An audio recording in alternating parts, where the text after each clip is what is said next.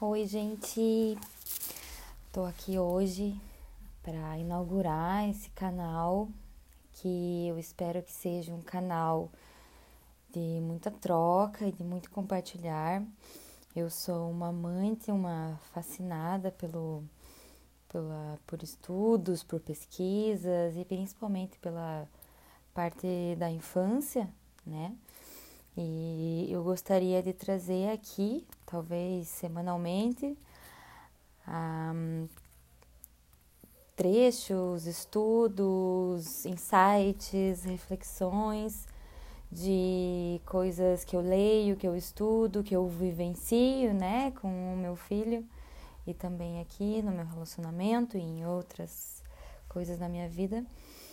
E, e é isso. Hoje eu queria trazer um assunto que para mim é muito importante e aos poucos eu venho aprendendo isso, né? Intuitivamente, antes de, de ser mãe, eu pensava nisso e agora que eu sou mãe de um neném já de um ano e sete meses, eu eu vejo o quão realmente importante isso é e relevante para toda a vida da criança e é a brincadeira. Então, o podcast de hoje é, se chama Brincar é Coisa Séria. E olha, gente, vocês já pararam para pensar como é importante a brincadeira para as crianças?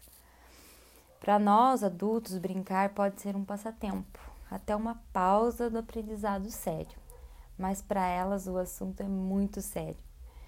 O adulto, nós, né, podemos não conhecer os benefícios inclusive a importância dele mesmo se fazer presente quando possível na brincadeira, né? Então nós, adultos, nós não não damos a devida importância é, para a brincadeira como deveríamos. Às vezes a gente está ali, a criança está brincando, quer brincar com a gente, está no nosso pé, a gente está ali no celular, tá olhando a TV ou tá fazendo qualquer outra coisa que não olhar a criança e aí a criança às vezes se irrita, às vezes fica fora, né, fica irritada, faz birra. E a gente já acha que a criança é mal criada e quer que ela fique quieta logo e às vezes dá logo um tablet ou qualquer outra coisa assim para a criança ficar quieta para que a gente possa fazer as nossas coisas. Claro, né? Ninguém é de ferro, né? Todo mundo quer um tempo em paz, mesmo depois de ser mãe e pai. Mas será que, que vale a pena a gente abrir mão desses momentos de brincadeira? Ou será que vale a pena a gente impedir que a criança brinque, dizendo não o tempo todo, não pegue, não faça, não pule, não grite, não gire, não dance? Como se as coisas na casa, os objetos e todo o resto fosse mais importante do que a o crescimento saudável né, da criança. É, então, brincar pode significar deixar a criança livre para fazer o que ela quiser, como bem entender, pelo tempo que for, com amigos ou sozinha. Claro que é importante a gente preparar um ambiente. Por exemplo, a gente vive dentro de de uma casa e não tem espaço aberto, é bom que a gente prepare o ambiente da nossa casa um pouco mais para a nossa criança e, claro, observar a faixa etária dela, né? E o que, que pode ser feito. Então, com o tempo aqui, eu pretendo também trazer ideias e reflexões sobre o que pode ser feito dentro das nossas casas, né? Às vezes a pessoa mora em apartamento e tudo mais, mas mesmo assim existe parques, existe praias, existe né? Pode fazer uma programação, enfim. Então, assim, além da televisão e outras tecnologias que ganharam né, espaço no nosso cotidiano e das crianças, muitos pais também fazem questão que as crias executem variados tipos de atividades, tentando desde cedo capacitá-los para o mundo. E claro, também o receio de muitos pais com sujeira e também medo, né, que seus filhos se machuquem. E tudo isso tirou das crianças esse tempo importante da brincadeira. Eu vi um tempo atrás, presenciei, eu estava na praia com uma amiga e a gente estava lá num apartamento E uma. E a, era cedo, assim, era duas, três horas da tarde, talvez nem isso. E as crianças, numa cobertura, né? E as crianças é, já tinham tomado banho e já estavam prontas para ir dormir.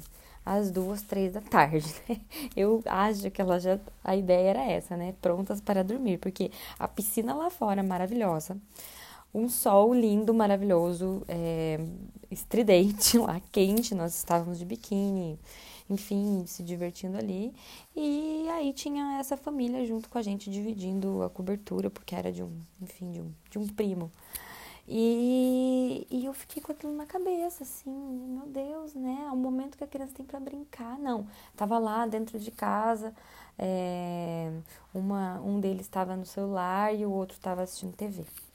Enfim, né? Fica a reflexão aí do porquê realmente que a gente está impedindo nossos filhos de brincar, de gastar sua energia, de, de ter esse momento é, do tédio, né, do ócio para criar e se reinventar. Então, assim, especialistas, eles encontraram na brincadeira livre uma importante informação sobre resiliência e empatia. Ambas, né, sabemos, são fundamentais na vida do ser adulto. Combatem ansiedade, combatem depressão, isso aí é fato, gente, é comprovado. Pois é brincando que as crianças aprendem a controlar suas emoções. Então a brincadeira, ela é uma forma das crianças aprenderem a ser adultos melhores no futuro, a lidar melhor com o estresse. É brincando livres que elas vão ganhar espaço, confiança, elas vão aprender com exemplos e atitudes sobre seus próprios limites e aprender a solucionar, a solucionar os seus próprios problemas. Então, assim, é importante que se a gente não tem um ambiente externo grande para brincar, então que a gente prepare um ambiente para elas, para que os cuidadores possam falar a menor quantidade de nãos possível, permitindo que as crianças fluam e intervindo apenas quando extremamente necessário. E assim a gente vai abrir espaço para a criança se desenvolver, né?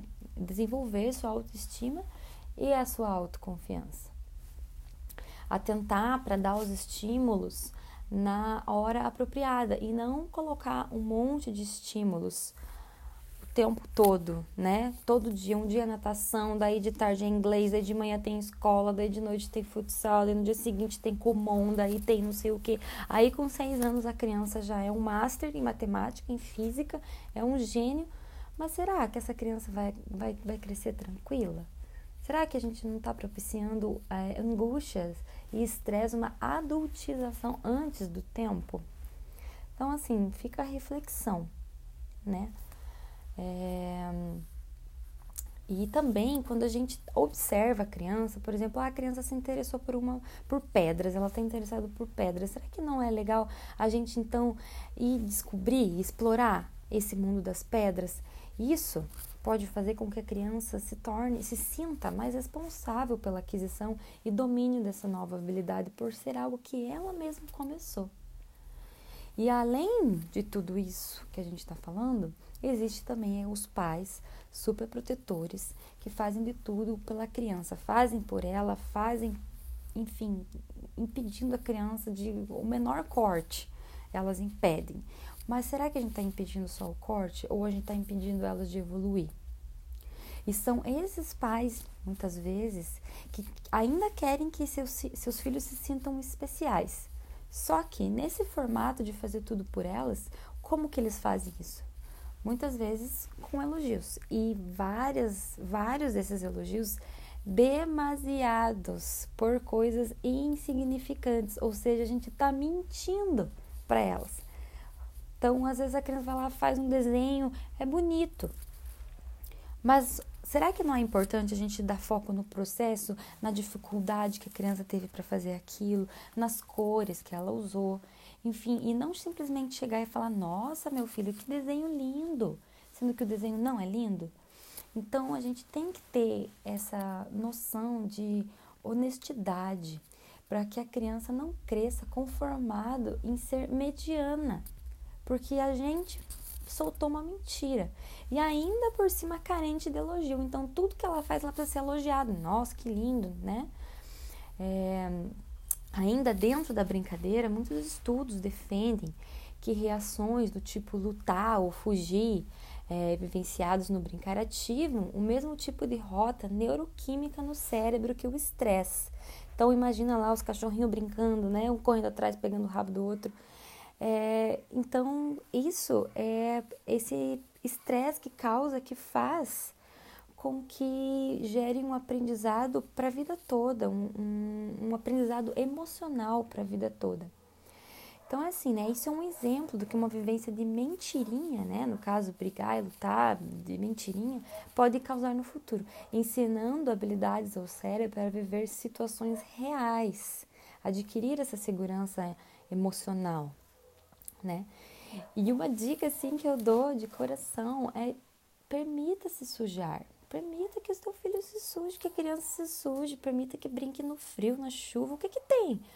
Pega a agasalha, coloca uma botina, coloca uma capa de chuva, coloca gorro, deixa subir na árvore, na pedra. Gente, as, as, crianças, elas estão aprendendo a suportar esse grau de estresse. E se você permitir, se você confiar nela, você vai se surpreender. Ela é, elas são muito mais inteligentes do que a gente pensa. Claro, né? Se a gente vê que existe perigo real, né? A gente vai interceder. Mas observa primeiro o que, que ela está fazendo, ela está se desafiando, ela está crescendo, né? E até nesse grupo de crianças, é, quando a criança estiver é, brincando né, com os coleguinhas, mesmo que tenha crianças que você não gostaria que ela tivesse em contato, que às vezes você acha que é uma má companhia, né? Mesmo essas são importantes para que ele aprenda a se virar, se virar com vários tipos de personalidade. E levar a sério, gente.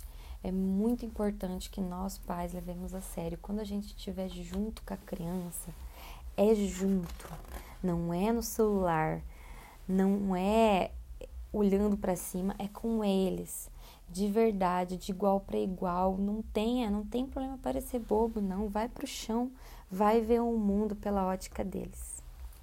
Então, assim, esse é o nosso primeiro podcast, muito emocionada aqui. De, e vamos continuar essa onda aí de falar sobre esse mundo maravilhoso da infância.